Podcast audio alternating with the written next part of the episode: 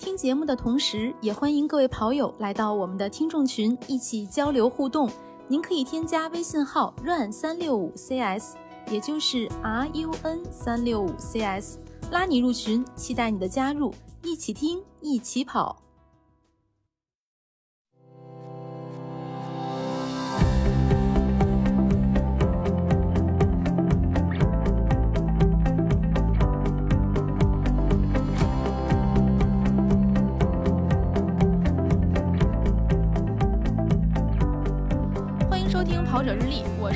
来越胖依然想跑步的月亮。Hello，大家好，我是过了一个年变成大体重跑者的佳宁。大家好，我是如果再不控制，也是向大体重跑者稳步迈进的男子。我我我是越来越瘦，跑得越来越快的大体重跑者杨仔。大家好，欢迎欢迎欢迎杨仔！欢迎杨仔啊欢迎，杨哥。今天杨哥来我们来我们跑者日历录节目，他其实之前也一直有听我们的节目，大家听到我们打招呼，应该也能够猜到，我们这一期呢就要聊一下大体重跑者的自我修养。为什么请杨哥来录这期节目呢？杨哥，咱首先方便自报一下身高体重吗？呃，呃现在的呃身高肯定没变，都多这这都多大了？身高一米七四吧，嗯，七四多一点，不到七五。体重的话虚报了吧？没虚报，真没虚报。行就虚这么着吧报虚报就一米七六了，这没虚报才报一米七四，谁报一米七四啊？对吧？算你一米七四啊，然后体 还真是，体重体重的话，过完年又胖了一点儿，现在应该有个呃九十五六公斤吧，差不多九十五啊九十五六公斤啊。。对但是杨哥的半马成绩，咱说一下。我最近一次自己测的应该是一小时五十五，在在就是在马路上跑的，嗯啊他自己跑的。啊自己跑，这个对，所以杨哥的半马成绩对是在两小时以内的，但是体重绝对不轻，就奔着二百斤去了。这绝对而且杨哥还能杨哥不仅能跑马拉松，就人家自己长距离也拉三十多公里，不仅能跑马拉松，还跑越野赛。但嗯，是呢。他不受伤，嗯嗯，就是杨哥不受伤，他是有一套自我修养的理论的。所以今嗯天请杨哥来聊一聊这个大体重跑者的对修养。嗯哎呀，杨哥，你介意说别人说你是大体重跑者吗？不介意，那不实实实在在就大体重。你说这个 周围这个体重跟我一样的，应该不不太多吧？还在跑步的。我有时候看 B 站的那种节目里边说什么大体重跑者，一说我是大体重跑者，然后完了，一说自个儿我八十公斤，我都都都听不下去了都。对，八十公斤就敢说自己是大体重，按照杨哥这个标准，确实八十公斤的话还差差点意思。对于大体重跑者来说，而且人家八十公斤那可能是一米九五。嗯，嗯，那杨哥怎么会，就是为什么会喜欢跑步，或者怎么踏上跑步这个贼船的呢？这还真有点说了。那个应该是得有，我想想看，得十年前了吧？啊，大概那时候刚刚过刚过三十，然后估计感觉有点中年危机的那种感觉，然后然后完了之后看了那本书，就是那个村上春树那个。当我在跑步的时候，我在想什么那个书的时候，然后就不知道怎么回事，就想开始跑步了。所以那时候体重是多少啊？能透露一下吗？那个时候应该有个八十五公斤吧。也也已经算大体重了，对吧？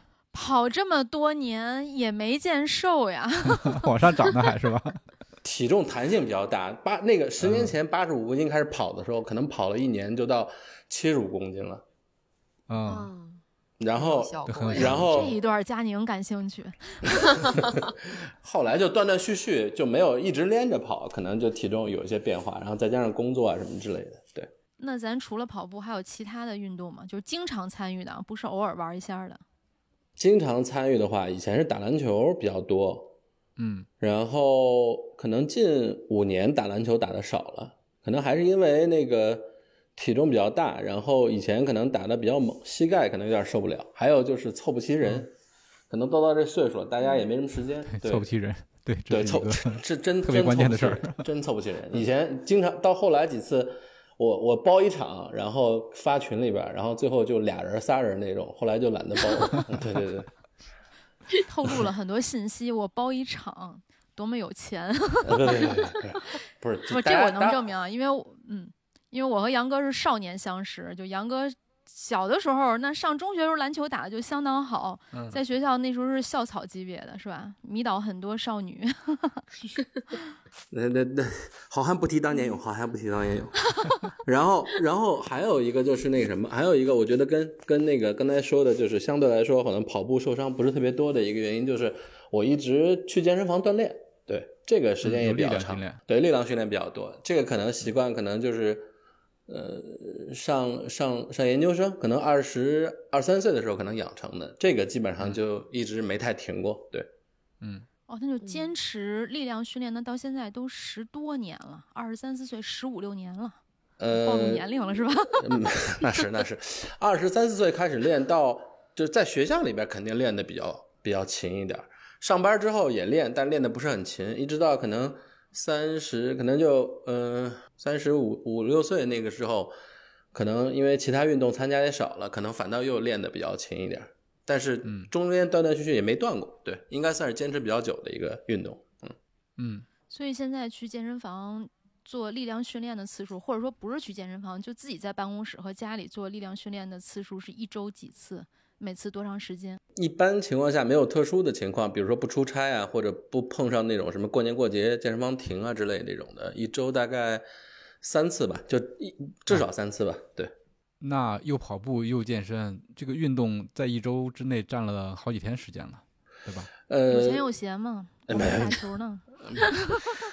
不不打球，现在篮球基本上不打了，所以跑步我其实一周没嗯有没有跑特别多，我一周我跟月姐也说过啊，现在基本上我定的一周可能就是跑三次吧，三次，嗯呃三次，然后就是间隔的去做力量训练嘛。对，嗯，三次跑步，三次力量。虽然体重这几年上上下下，但是跑步跟力量训练都坚持下来了。而且这个跑步跟力量训练是，其实我们在平时训练的时候也是特别注重的两个事儿，对吧？你不能光跑步，同时也要做这个力量。嗯对我，我其实跑，我其实跑步中间还断了一段时间，重新捡起来，呃，正儿八经捡起来是其实是去年上海疫情风控放开之后，啊我是正经给减起来了，因为疫情防控之前体重达到了一个人生新高，感觉必须得减肥了，然后健身房 锻炼这个事儿，事实证明就是力量训练是肯定不能不太好减脂的，说实话不。太好减脂，对对对对，就是越练劲儿越大，然后越吃越多，然后块儿越来越大，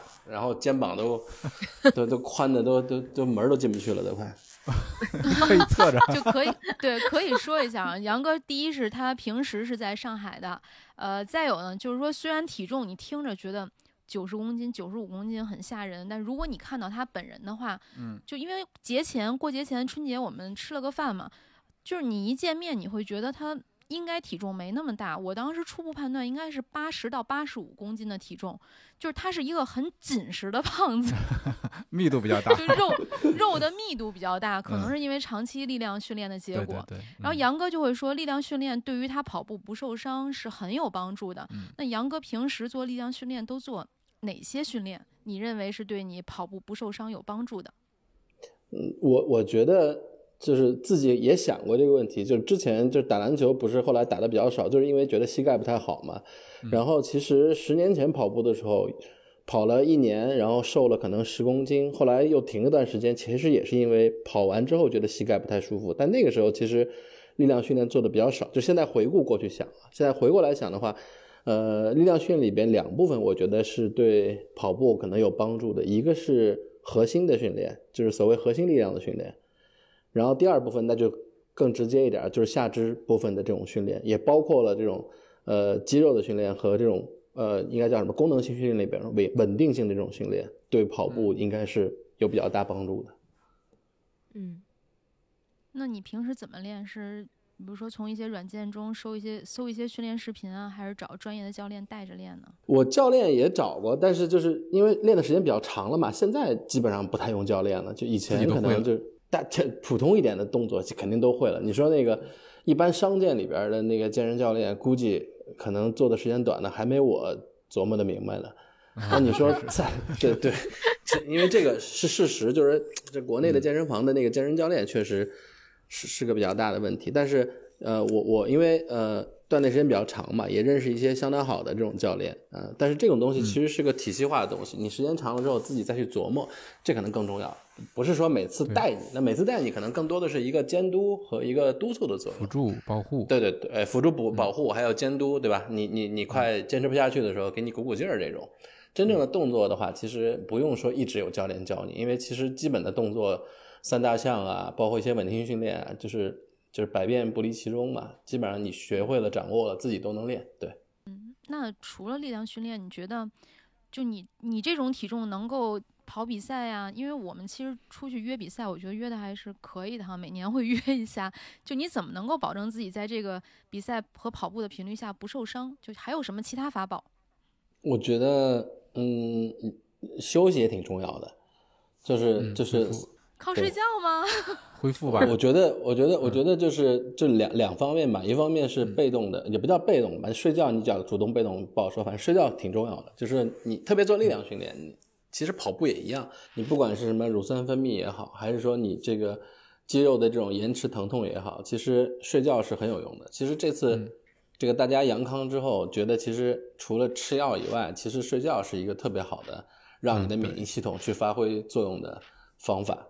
然后另外一个，我会去做一些那个，呃，怎么讲，就是，呃，按摩，正规的按摩。呃对，按摩，这还是哪是正规的按摩？正规的，我想说，其实其实现在，其实现在，嗯嗯，也是因为疫情吧。其实因为疫情这个原因，就是说，有时候挺难去按摩的。然后慢慢就可能自己、自己去想一些办法，因为以前相对来说你方便一点，对吧？你你就就就直接去去按摩就完了。那段时间可能这个疫情的管控的话，很多按摩也不开，你也去不了。嗯那你又有这个需求，就自己去想一些办法。一方面就是说筋膜球，然后呃泡沫轴，泡沫轴，嗯然后筋膜枪，我觉得就是自己都可以去尝试。那可能筋膜枪最好有人稍微指导一下，因为那个东西打不好的话，其实损伤也挺大的。嗯，呃，筋膜球跟泡沫轴相对来说都容易一些，基本上你找一些运动软件啊，或者是那个 B 站上面儿找几个这个找几个不同的 UP 主的东西看一下，找一些相似的地方，基本上就应该能够掌握它的使用方法。我觉得放松和这个休息，嗯、其实是减少受伤的一个挺重要的一个一个方式吧。嗯嗯，嗯，力量训练、放松、休息、按摩，还有主动的这种，就相当于做拉伸和，就是这怎么说？松解泡沫轴和对对做松解。放松，嗯嗯嗯嗯嗯，还有吗？饮食上，我觉得其实也有可能跟很多的那个跑者有点区别。我也在琢磨这个事儿啊，就是为什么嗯，我说到饮食了，我跟月姐，我跟我跟月姐聊过，她她是说她跑这个全马也好，或者什么这也好，就是她会呃喝水会很多，然后那个叫什么那个那个能量胶，对，能量胶会吃很多啊。我其实自己，因为我这几年都没比赛嘛，然后我我我我这半年这半年的话，基本上就偶尔中个签都取消那种，自己就拉过几个超过三十公里的那个那个那个长距离。哎，自己可能你带水，反正我觉得挺烦的。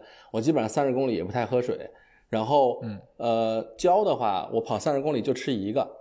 然后关键我倒不是觉得我带的太重或怎么样，我觉得我根本吃不下，我也不需要。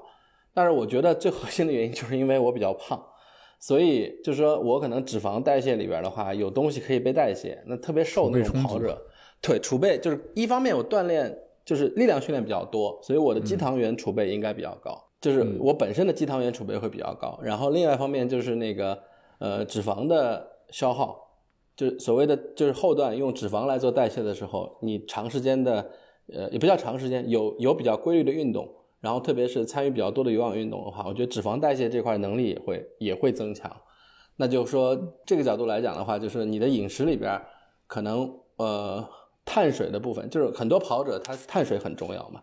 那对于我来讲的话，可能我我觉得对我来讲的话，蛋白质可能更重要，因为我经常做力量训练，对我经常做力力量训练。你做力量训练其实是要补充蛋白质的嘛？那你说你你你你你你可以喝蛋白粉，但是可能最好的还是天然的蛋白质的摄入嘛。所以我觉得饮餐饮食里边的话，我除了在比赛或者说要决定要跑比较长距离之前的一到两天，会适当的增加碳水的摄入。平时我的饮食里边的话，可能会没有把碳水看得那么重，然后嗯蛋白质的补充，我觉得对肌肉的恢复啊各方面其实还是有好处的。然后另外就是还是尽量吃的清淡一点吧。我觉得就是说你吃的口太重的话，我感觉好像就是就是丢失那个电解质的这个幅度会比较大，有时候感觉就是就体能掉的会比较快。就吃的干净一点，吃的这个清淡一点，我觉得挺重要的。嗯，健康。少油少盐啊，然后尽量吃那种不是深加工的食物，这个好像在减肥上也非常重要。对对对，我减肥的话对结合结合到减肥跟那个什么，我觉得吃的干净一点，就是你感觉身体会轻松一点。然后还有就是说，其实对于体重比较大的人来讲的话，呃，你你其实体内长期是处于一个很微小的炎症的状态的。嗯呃，所以就是说，嗯，你清淡的饮食其实对这种炎症来讲的话，也是这个有好处的。嗯嗯，所以就是我觉得就是大体重跑者，其实也不是大体重跑者，我觉得大家其实如果把运动当做一个呃比较重要的一个部分，然后想有更好的运动表现，特别是不受伤或者说给生活带来更小的负担的话，我觉得饮食这块其实挺重要的。就吃就是如果排个序的话，其实我倒觉得，嗯、睡觉是最重要的，第二重要是吃，最后才是练。嗯嗯，哇，那这对于我们懒人来讲真是福音啊！嗯，但是你不能只把只只睡觉，别的都不干。前两件事儿。那那不行，那肯定不行。可能区别在于，就是说，有的人把那个当然是那种精英跑者，他可能把这个跑量或者运动量加的非常非常大。对我来说，如果加到那个量，第一，可能我我我生活时间安排也不允许；第二，我估计到那个量，我肯定得受伤。我不受伤的原因就是说，你听我每每周可能还有三次跑步啊、三次力量训练，但都是相对来说适量的。然后每次力量训练基本上就是四十五分钟到一个小时，但是四十五分钟到一个小时的力量训练中间其实是有组间间隔的。你真正的有效训练时间的话，可能就是二十分钟左右，因为你做组的话，组间间隔都一分半到两分钟的休息。你一个小时的时间的话，你可能三分之二其实在休息的。然后在一般力量训练完了之后，可能再会踩个自行车啊，或者说椭圆仪啊，有个呃半个小时之类的，这算一次训练。其实这个量也不是很大。跑步对我来说的话，其实每周就是我现在此时此刻的这个跑量，一周大概就是如果呃没有。比如说没有特殊情况，熬夜啊或什么，身体状态都比较好的话，三次跑步基本上就是十公里，十公里加一个，呃，十五到二十公里，也就这个跑量。嗯其实你这样算上去的话，呃，顶顶到天上去了，一个月就是一百一百六十公里，然后呃也不是少了，那这是高少了呀。这是最高了，这是最高了。但其实情况，其实情况下的话，基本上一周一一个月就是一百到一百二十公里，因为其实你想好是一周跑三次，但中间总会有一些乱七八糟事情。但是我看了一下，就是说前半年就记录的那个跑量，基本上平均就是在一百二左右。那其实也不少。也不少就如果说，嗯对，嗯，你目标不是非得破三，或者是什么打这个半马什么一一三零啊，就这种特别高要高要求的这种大大幅 PB，或者说很精英的成绩的话，我觉得一百多公里的跑量，保持健康绰绰有，余啊就是。特别健康的一个跑量。多大岁数了？快二百斤了，还追求破三？我觉得就就半马破二就是很好的一个成绩，对吧？跑得开心，跑得长久。呃，我还查了一下那个以前的跑呢，我现在这个时间就这速度可能是最快了已经。我嗯七十多公斤的时候，我我就查了一下，我跑的以前的半马就是比赛里边的最快的时间，两小时五分。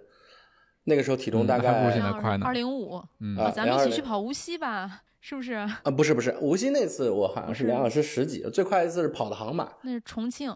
杭马杭马嗯杭马杭马有一次跑了两小时零五，那个时候可能我想了一下，体重可能在七十五到八十之间吧，但是那会儿说实话，可能月跑量，哼，三十公里可能，嗯嗯嗯，就没怎么训练过。嗯，没怎么训练，就是跑，就是要比赛，人家那时候一直在撸铁呀。嗯 但不得不说啊，就是因为张扬他其实年轻的时候就是体育基础是很好的，就从上学的时候一直虽然不是体育生，但是一直是体育基础比较好的那种。嗯，就后来是不可避免的遭遇了中年发福。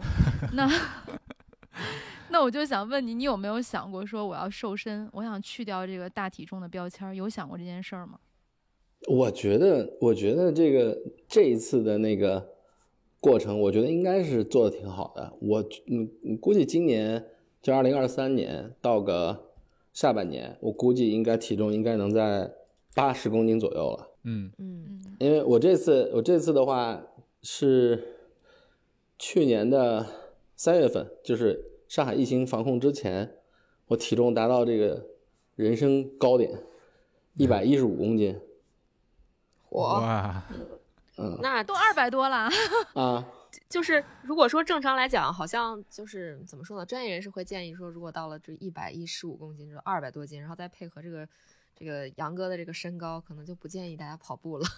哎，那个时候确实没跑步，那个时候确实没跑步。我一百一十五公斤的时候真的没跑步，而且加上又是嗯上海疫情防控了都嘛，被封控了，然后都被封在家对，封控之后，封控之后那三个月，我在家大概等于封控出来的时候，我已经大概九十五公斤了。就是那个二十公斤在家其实没有用跑步来做减肥，基本上就是用那个，就是类似原地高抬腿，而且嗯不跳的那种，哦这不不不不是不是没到也做不了 hit，那个体重是吧？那体重太大了，就是长长时间的，连波比跳都没有，就是长时间的，呃，大概心率在一百二到一百三的原地高抬腿，都不是用蹦的，就是每一次单腿起来的时候嗯都是不用蹦的，但是你只要这个幅度够大，时间持续的够长，心率是拉得上去的，但是你这个时间就得拉长一点，然后再配合饮食真的，把体重降到九十五以下，然后等风控开了之后，再慢慢开始颠儿起来，再慢慢跑起来的。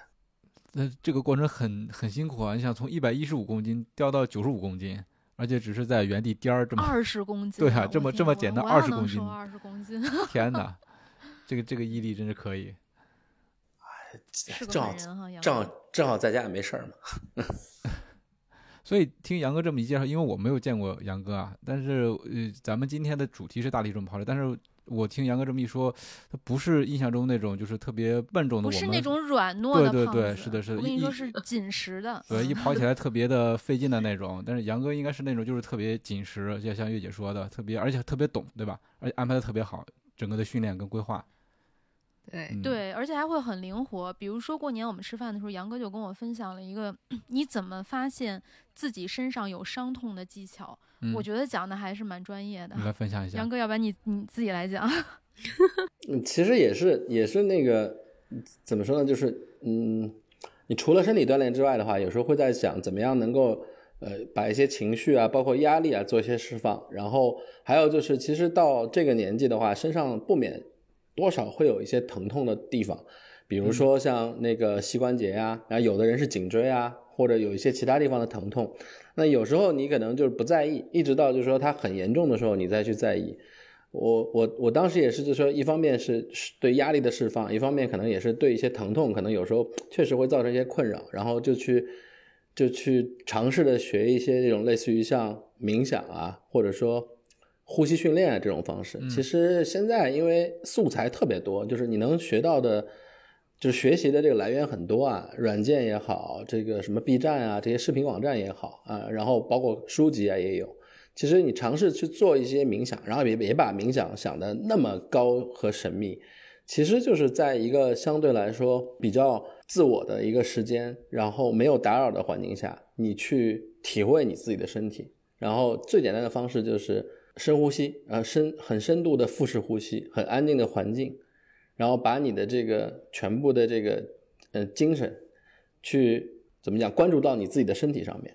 然后你平时身体疼痛，你肯定会有一些这个自己知道大概在哪个地方。然后在这个过程当中呢，你可能更关注这一部分，你可能就会更明白这个疼痛的来源。然后还有就是核心，就是说，那这个只是精神部分，另外一部分就是说，你可能还是要去找一些解决的方式。刚才讲的，比如说筋膜球啊，这个泡沫轴啊，很多的疼痛，它有时候其实是代偿来源的，它不是这个地方疼，而是你其他地方有问题。对，比如说我有一次跑步，然后呃跑完结束之后，我发现我的这个左腿的这个肌肉小腿有点很酸，但是我我在想我左腿也没有受伤啊，然后想了半天，呃最后发最后想起来了，是因为前几天跑步的时候把右边的脚踝给扭了一下，嗯，那右边的脚踝扭了一下之后的话，你会自然而然的更少的减少你右腿的着地，你左腿就会更多的去着地。然后你再翻了一下这个运动手表的数据，你两边落地的时间是不一样的。就明显就是左边落地时间比右边要长很多。那其实就是说，你左边对你左边在帮你右边做代，对对，你左边在帮右边做代偿。啊你找到这样的原因之后的话，你就知道其实你不用去放松你的左边，你的问题在于右边。那你右边是因为崴了，那很简单就是休息。这类似于就是说你还是要去，就是你你身体还是这个这个，特别是嗯不是那么年轻的情况下的话，你还是要很认真的去对待你的身体，特别是一些疼痛出现的时候，对。关注和了解自己的身体。对，嗯，杨哥还是一个装备党啊，经常会跟我分享说，哎，我就觉得什么什么鞋特别好看，呃，对，然后买了以后不好穿，然后什么什么鞋我就穿了很多双，我觉得每一双都很好穿，所以呢，就是给我们分享一下，比如大体重跑者在装备选购上，你遇到过哪些坑，然后有没有一些可以跟我们分享的装备？嗯，跑鞋其实是这样的，就是。我我后来想了一下，其实前前就是我刚开始跑步一二年的时候，那个时候感觉好像只要跑步就推荐你买那个卡亚诺，所以你发现其实以前大体重吗？对 大体重的鞋，就发现以前的以前的运动鞋，以前的跑鞋全是卡亚诺，那会儿是多少多少代我都忘了，十来代六吧？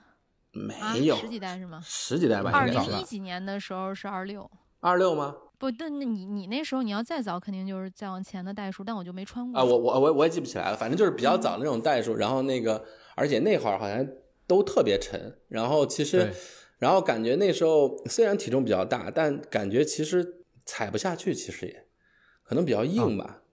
就是那个底踩不下去是吧？具有胶太硬。对，就即便我那时候鞋的总总重量也重。总重量重那会儿，那对我最关键是那会儿虽然不能说肯定比现在轻，但那会儿也不算特别轻的体重，也算是大体重。但是觉得那时候好像那个鞋踩不下去，然后然后那个时候也没有想着说一双鞋寿命是多久，反正就是基本上一两年或者一年有新款的买一下就去穿，也不太在意就是所谓的这个什么衰减啊什么之类的，所以基本上没有穿过其他品牌的鞋。然后这次重新开始跑之后，啊啊，还是要说，就是现在的这个素，就是素材或者说来知识的来源或信息来源会更广嘛。然后就去比较，哎，看看哪些是这个大体重比较适配的。然后线下的店也会比原来多一些，然后去试穿一下。然后我我今年呃不是今年，应该去年，去年恢复这个跑步以来，我感觉最舒服的这大体重的呃平时训练的。鞋的话，我现在感觉比较舒服的一个是索康尼的胜利二十，嗯。嗯，另外一个是那个 New Balance 的那个 Feel Cell Trainer，嗯。嗯，这两双鞋是你的训练鞋。啊，对，因为我们其实说实话，也现在也只有训练鞋，没比赛，关键是比赛鞋买了我都没穿过，啊，就穿过一两次。就是就是就是刚准备那个要要热一热鞋，然后完了之后比赛就取消了，就没再热了，因为我穿了就是为为取消的厦门马拉松准备的那双鞋吗？厦门马拉松，厦门马拉松，我准备的是，其实到时候没定，买了一双索康尼的那个飞速三，买了一双那个买了一双飞鹏三，然后然后两个都其实也就跑了三十公里。没比出来哪个更更适合，然后当时想着，如果天热的话，就穿那个飞鹏三，因为那个凉快，对，那凉快，就就仅此而已。对对对对对，因为我感觉我现在这个配速也踩不出那个所谓的什么回弹啊之类的，然后这两双感觉就是那个泡棉也比较厚嘛，反正缓震也还行。然后我甚至还想过就穿那个。Trainer 去跑那个比赛都行，跟他比较熟了是吧？对我 trainer 最多跑过三十一二公里，我觉得也没什么问题，也不也也不磨脚，也没什么衰减啊。我这么大体重，没什么衰减，我觉得挺好。嗯，其实这个态度也值得我们每一个人学习。就是有很多人比赛的时候会专门准备一双鞋，但其实他之前可能很少穿，或者仅仅在某一次长距离才穿。呃，但是你看，就是杨哥，他为了一场已经取消的比赛，其实考虑过三双鞋，而且三双都是拉过三十公里以上长距离的鞋。就是比赛选鞋还是要给长一点的时间去准备，你要和这双鞋做磨合，嗯你要做出选择。就别人都是都说好的，说回弹好的这种赛鞋，它适不适合陪着你跑四十二点一九五公里？嗯，对，要适配自己的鞋。然后那个刚开始跑的时候，就就是刚才月姐说的，我也属于那种装备党嘛。那上来，因为其实平时呃挺喜欢运动鞋的。那什么索康尼这种的话，虽然以前也听过，但其实不太感冒。那开始肯定买的是更狠的鞋。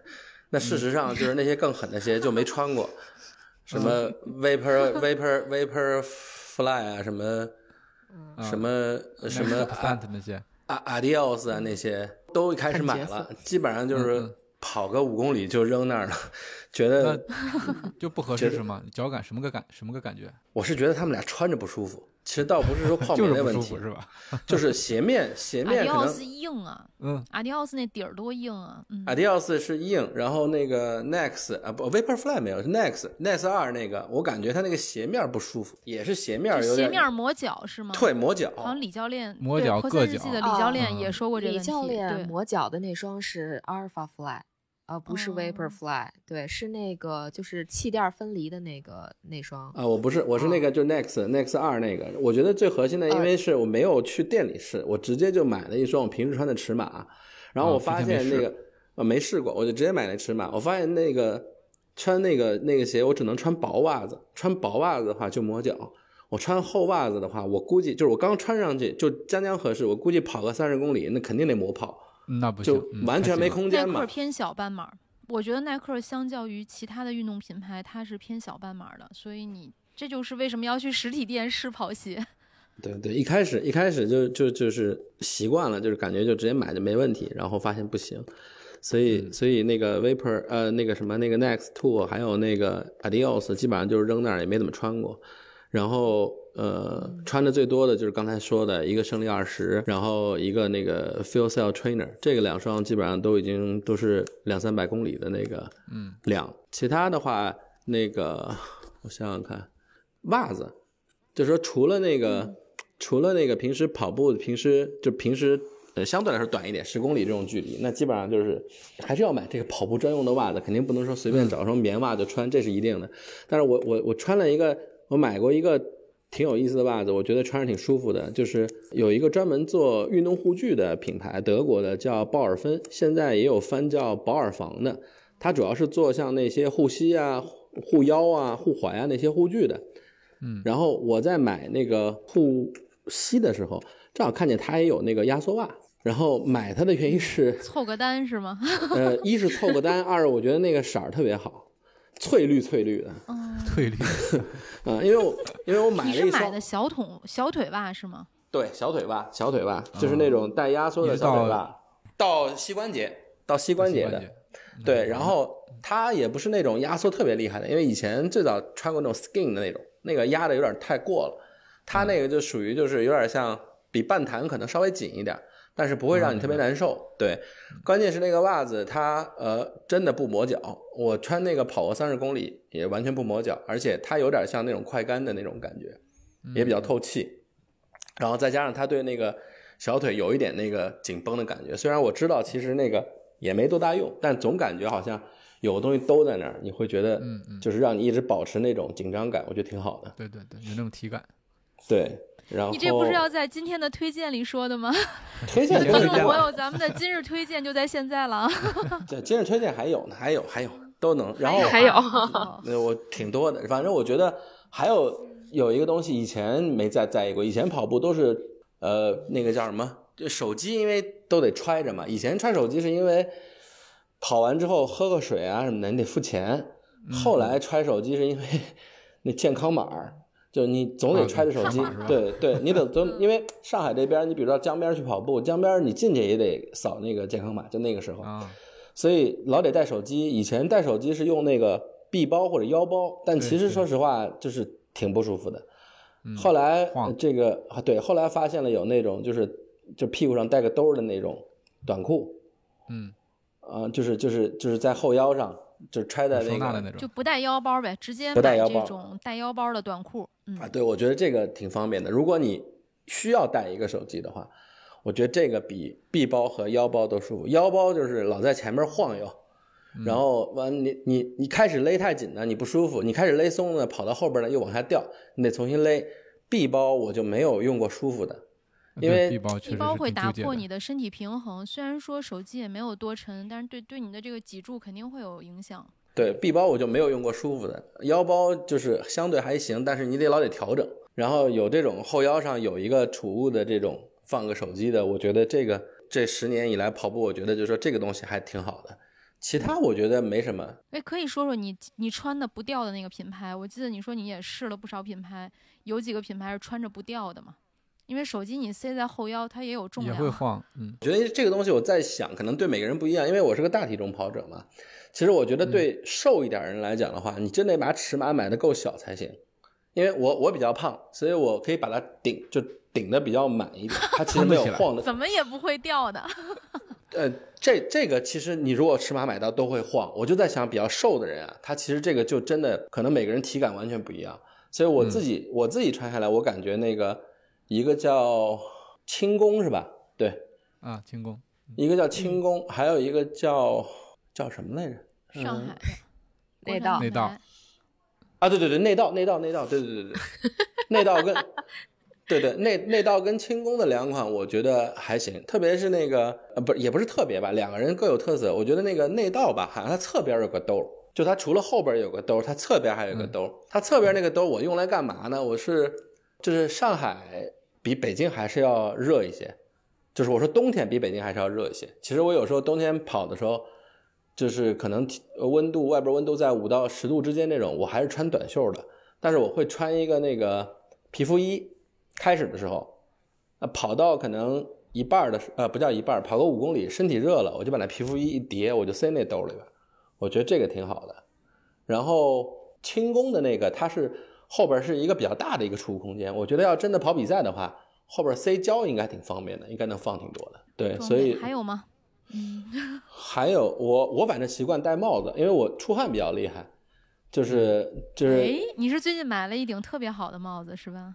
也不是最近了，就是去年开始跑步之后，然后嗯随便随便买了一顶，然后觉得特别好，然后到淘宝上搜了一下，可能买了十顶一模一样的，感觉这个后边多少年都不用换装备了，那说明这顶帽子深得你心啊。就是也便宜，正好是像它可能比较旧的款吧，然后再加上其实这两年运动品牌因为疫情啊，因为跟跟这个这个国内不对付啊，这个耐克很多东西其实折扣开挺大的嘛。你你说买了十顶，其实好像一顶六十多块钱吧。耐克的帽子六十多块钱一顶，对对对，他可能不知道打十顶，哇塞！为什么买那么多呀？六百块钱让我想起了，嗯，对，让我想起了扎克伯格，那不是就是白衬衫买同样的买多少几十件儿，然后每天穿的衣服都是一样的。大概是因为身家差不多吧。六百哦，六明白了，六百多块六百多块钱都有啥身家？你正儿八经买正价的，可能也就买个三顶。最关键就是说，这个东西它肯定不是一个你平时戴的东西嘛。你你嗯你要什么？经常换个新鲜的。你跑步用的话，就是要舒服习惯。我戴那个帽子特别好的一点就是，特别热的天儿，它也能把我出的汗全都兜住。然后特别神奇的就是说，我跑的时候一滴汗都不会流下来，只要我一停下来，那汗就顺着那帽檐儿就哒哒哒往下流。就那个我就觉得特别好，然后就是吸汗效果特别好。对吸它吸汗跟就就是就是就是导汗的这个功能挺好的，那就是那圈导汗带做的好，是空顶帽还是圆顶帽？圆顶的圆顶的，因为我不爱戴空顶帽，原因是因为上海其实有时候会下雨，嗯，我还以为中间没什么头发了呢。怎么说话呢？啊，果然是啊，这个哎这个录节目之前招呼打得好啊。！对，录节目之前我就跟杨哥说，我说可能言语中会有一些冒犯，都是为了节目效果。就咱们都这个岁数了，应该不会介意。中年人头发少也是正常，但是也不至于。原定的最核心就是一是下雨，二是太阳特别大的话，其实你也得防晒嘛，对，就头顶你也得晒防晒。头皮嘛。对啊，本来你头发就少，你再晒一晒，真是给秃了，对吧？我还以为你要说什么头顶是中年男人不可触碰的逆鳞呢。那不那不会那不会。反正帽子，我反正其实日常杨杨哥有头发，有头发，嗯我作证。日常跑步就是帽子，然后那个一个一个半弹的后边带兜的短裤，然后袜子穿的合适了，就不能磨脚，不能起水泡，然后导热就是散热好一点，我觉得就 OK 了，其他没没什么了。对，好，那接下来说点开心的啊，因为现在正月里嘛，我每次录节目都说正月里还是年。那嗯咱们 新的一年在跑步方面有什么目标吗？跑步方面，我还真给自己定了几个目标，一个就是说，那个呃，今年完安全完赛，呃，人生第一个全马。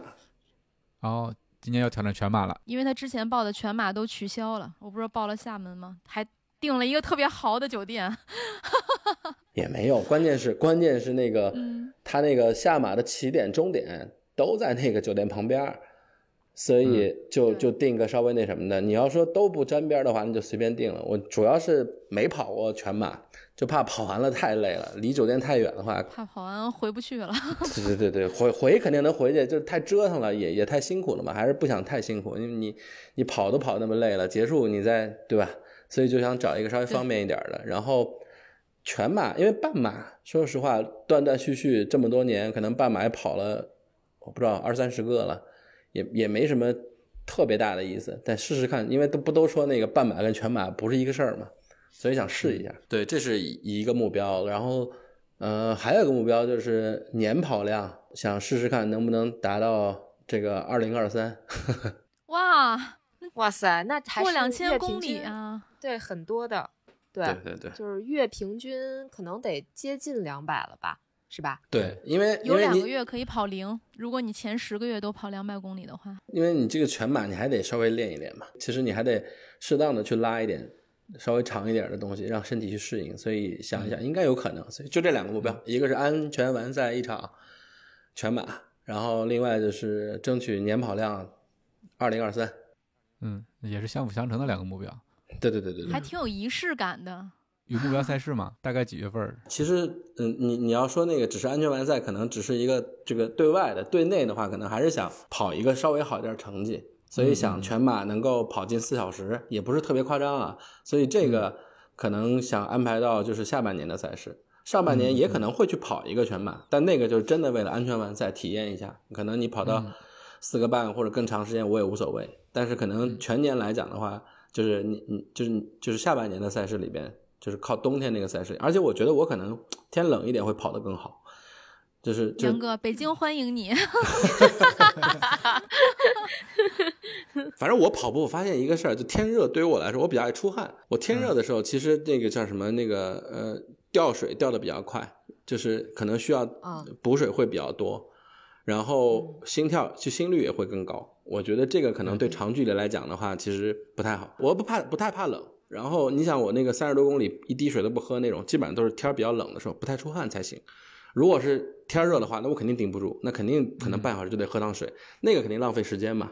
咱咱也没有什么什么专门的补给员，他得都得都得随大溜跟人去 跟人去挤去，这挤一挤，速度一下来再一上去，我觉得肯定难。所以就是还是得天冷一点，然后相对来说需要去补水的几率小一点，或者说往后推一点，因为越往后其实水站的人不会像前面就是同一时间进水站人那么多嘛。嗯，嗯，不好说，看什么比赛。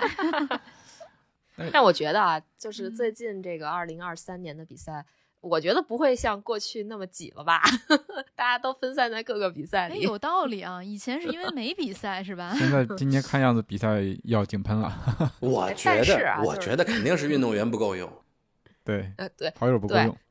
但是也不好说啊，就是大的比赛在之前那三年，可能因为一些疫情的限制，它没有办法扩张，就是它还是在减员嘛，就可能平时是三万人的比赛，它那前面那三年它可能一万多人，嗯但是现在它可能还是设三万人、四万人的这个线，那 也许还是会很挤，因为这个比赛一直以来都是那种呃旱的旱死，涝的涝死嘛，所以好比赛一票难求是吧？对，确实不嗯太好说哎。但是杨哥这个总总体的时间点选的挺好的，他也是有考虑的嘛，对吧？把时间放在下半年稍微凉快一点儿，自己补水不用那么频繁的时间。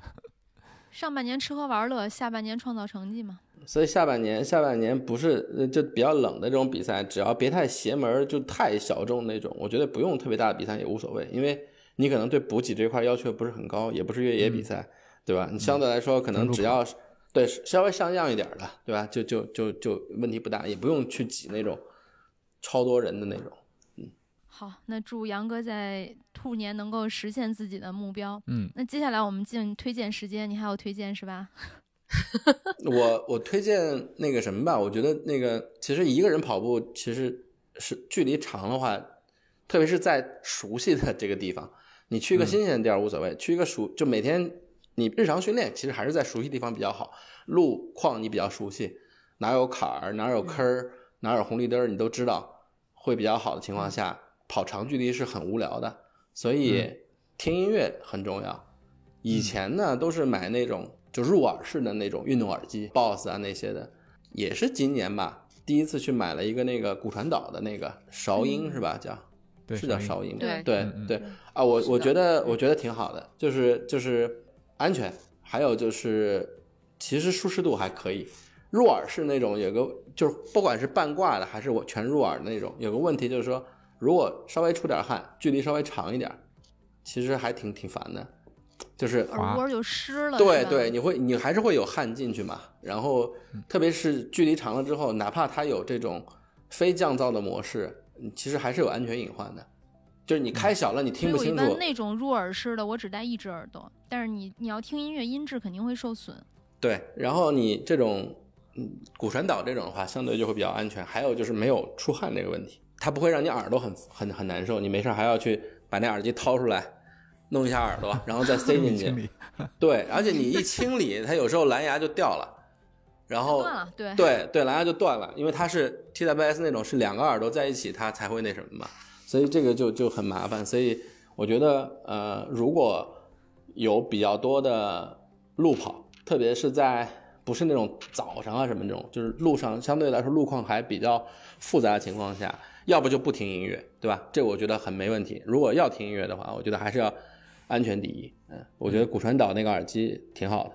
而且韶音，而且韶音好像也是国产的一个品牌吧，深圳的吧，支持国货挺好。有保修服务，如果你用了一段时间发现一些问题的话，可以给它寄回去。嗯不，这个服务还是不错的。啊挺好，挺好。